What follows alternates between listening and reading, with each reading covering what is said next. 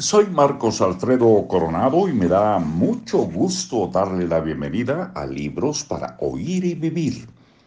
En esta ocasión estamos leyendo La Lámpara Mágica, una estrategia para alcanzar tus objetivos de Keith Ellis. Y vamos a continuar eh, donde nos habíamos quedado y dice por aquí, a medida que pasen los días, descubrirás que es cada vez más fácil adecuar tu comportamiento a tu afirmación. No se trata de forzarte, sino de escucharte a ti mismo.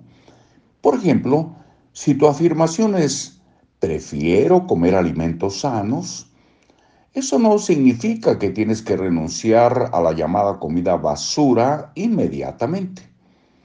Escucha tu afirmación Siéntela, luego cambia progresivamente tu conducta cuando se den las condiciones.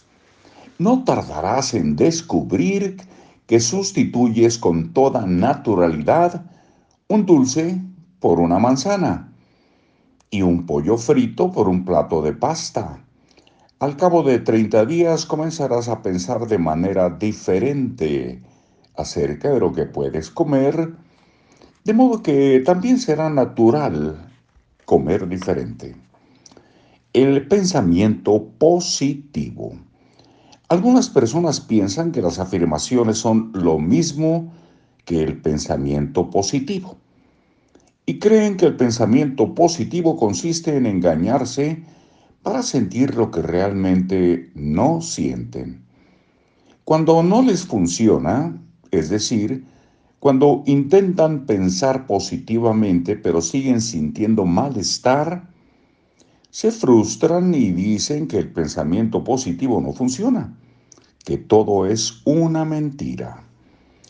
Lo que sucede es que no lo han entendido. El pensamiento positivo no es una cuestión de engañarse a sí mismo sino de orientar los propios pensamientos hacia lo positivo.